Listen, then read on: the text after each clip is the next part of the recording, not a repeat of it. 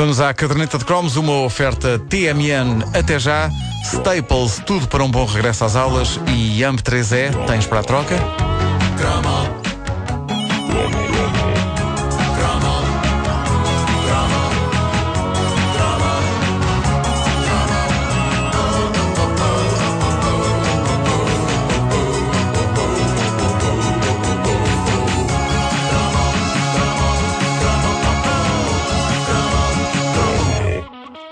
Quando eh, você vem com essa cara. Oh, vai, de eu ia cantar isso, sim, sim, sim. Irresistível, irresistível. Não, eh, quando, como era eh, o meu caso, não se tinha uma tribo específica no recreio da escola, todas as tribos mais ou menos organizadas que existiam metiam algum medo. Assim, à primeira vista. Pronto, os betos, porque só falavam de carros e marcas de roupa e coisas das quais eu não tinha quaisquer conhecimentos. Chateava-me não haver uma tribo que falasse de marcas de roupa sim, mas das marcas de roupa falsas das feiras. Que era o que eu tinha. Calças Linforme e Luís. Ah, os punks tinham ah, demasiadas coisas aguçadas no corpo, a começar pelas pulseiras e a acabar nos cabelos. E eu tinha medo de vazar uma vista. Os góticos pareciam ter contactos privilegiados com fantasmas e com vampiros. Isso Devia não ser muito muito. seguro. Os metálicos ouviam música que agredia aos ouvidos ao ponto de eu temer que a minha cabeça explodisse e corriam histórias de sacrifícios de animais em concertos. Eu tinha medo disso. Ah, por acaso, de todas estas tribos, eu devo dizer-vos que o pessoal do heavy metal revelava-se incrivelmente simpático e afável. E eu percebi isso quando tentei fazer conversa com uma miúda metálica no secundário, cometendo o grave erro de dizer, e reparem como me atirei para fora de pé na altura. Eu disse: Gostas dos Ozzy Osbourne? Ah, tu não disseste isso. Só por causa disso vais lá com uma bola. Tu não disseste. que erro, que erro. E ela não me bateu nem me odiou. Olha, E era, era mesmo uma miúda, era mesmo uma miúda querida. Foi condescendente, foi condescendente. Achei isso positivo na altura. E depois havia um outro grupo que me assusta- assustava e fascinava, mas graças ao qual eu acabei, de certa forma, por encontrar o sentido da vida. Eu não sei bem que nome atribuir a este grupo. Era malta que se vestia de preto, cultivava um certo, um certo tom depressivo, mas não eram góticos nem metálicos, ficavam a um canto com um ar genericamente chateado com a vida a ouvir Doors e também os Smiths. Este, este grupo de pessoas era fascinante e eles tinham alguma simpatia por mim, embora ao pé deles eu me sentisse um bocado como se fosse um animal de estimação deles. Eh, talvez não seja alheio a isso o facto de, de vez em quando, eles atirarem uma bola para eu ir a correr buscar. E tu ias? Não chegou a esse ponto. Eh, não chegou a esse ponto. Mas parecia haver ali um certo carinho, apesar de eu não me vestir de preto e de, eh, de vez em quando ouvir o Holiday Rap e o Tarzan Boy. Mas devo dizer que o facto de ter começado a ter bom gosto musical tem a ver um bocado com esta malta, os putos depressivos da escola. Eles ouviam muito, de facto, os Smiths, e os Smiths, uma das maiores bandas de culto da nossa adolescência, eram os trovadores da desgraça adolescente. E de certa forma, eu achava que a minha vida adolescente era uma desgraça, embora não achasse tanto como estes meus colegas. Eu cheguei a apanhar conversas entre estes meus colegas que consistiam em qualquer coisa como: pá, ontem fiquei com vontade de me matar.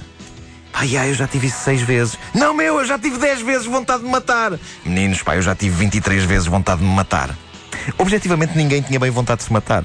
Embora a vida fosse tramada, mas não era, não era fixe ter vontade de viver. Não, era, não ficava bem, não ficava bem. E eu lembro-me de ter começado aí a perceber que nas cantigas da banda do Morrissey estava o aconchego da malta solitária, com problemas de sociabilização e a sensação de que nunca encontraríamos ninguém que nos amasse. Eu não sei se vocês se lembram do teor das coisas que o Morrissey cantava, quer com os Smiths, quer a solo, mas eu fiz um apanhado que resume o espírito da coisa. Eu vou mostrando e vou fazendo a tradução. Ora, põe lá aí o primeiro certo. Namorada em coma. Eu sei. Eu sei que é sério. Põe aí o próximo. A noite passada sonhei que alguém me amava. Não há esperança.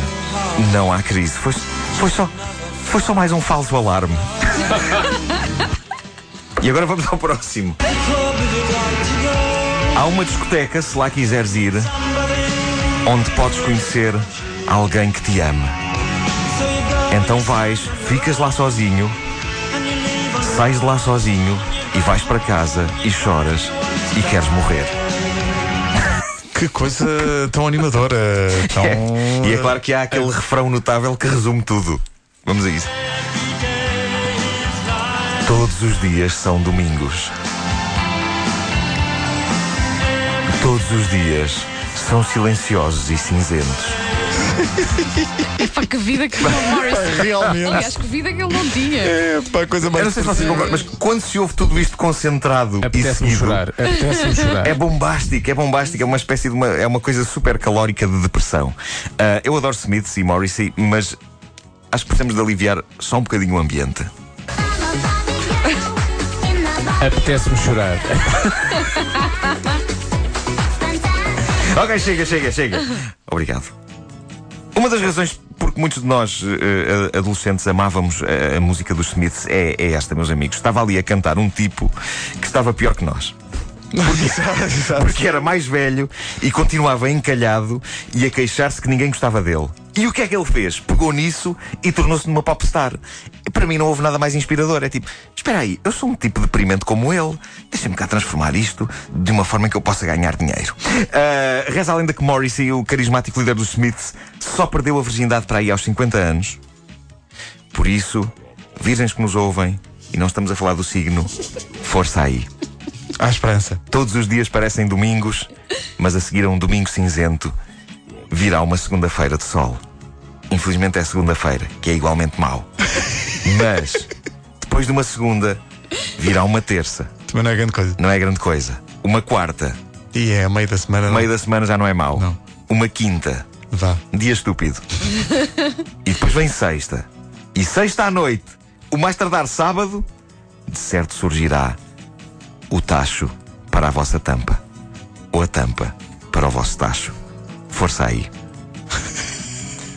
Isto foi super otimista. hein? Foi, foi, foi, foi. Foi Foi muito bonito. Se os Smiths estão a ouvir, estou a pensar, não, isso não acontece assim. Isso é uma louca quimera. Estava a lembrar de, de um estudo que foi feito há uns tempos que, que dizia que eh, ainda hoje os fãs de Smith são os piores namorados do mundo. Pois porquê que será? Havia uma ligação entre Possivelmente vão gostar de todos Smith e perder ser a um virgindade aos péssimo 50 anos. namorado. Porquê que será? E os fãs de Aqua? Os fãs de... Os fãs de Aqua estão aí para a vida. Mas eu, eu, eu, eu adoro Smiths. Agora é, é interessante ouvir Smiths passados estes anos todos, porque já passaste a parte depressiva Exato. e agora já olhas com. É, é, Algum distanciamento. É como se estivesse dentro de uma casa a ver chover lá fora. Exatamente. Estás a perceber? É isso. A caderneta de cromos é uma oferta TMN até já, Staples, tudo para um bom regresso às aulas e M3E tens para a troca. Hoje sai o livro. É verdade. Aliás, já ontem estava nas lojas. Caderneta Sim. de Cromos contra-ataca e, e esta noite irei estar com a Patrícia Furtado no- na FNAC do Colombo. E nós? Ah, vocês vão estar na próxima semana. É uma eu semana- adorava que vocês é estivessem. semana- Não adoravas nada? Para, Se tivesse adorado, tinha-nos convidado. Para. Nós temos que. Só, vamos- só vamos uma. Tu queres vez. para, para, para, tirar com bola, não é? Não, o que se passa é isso. Pois. Hoje é dia de futebol. Isto hoje vai ser péssimo. Hoje é dia de futebol. E uma das razões por que não pode ser hoje é que Pedro Ribeiro está está on duty na- trabalhar, para, comentar, para comentar o, o- o jogo.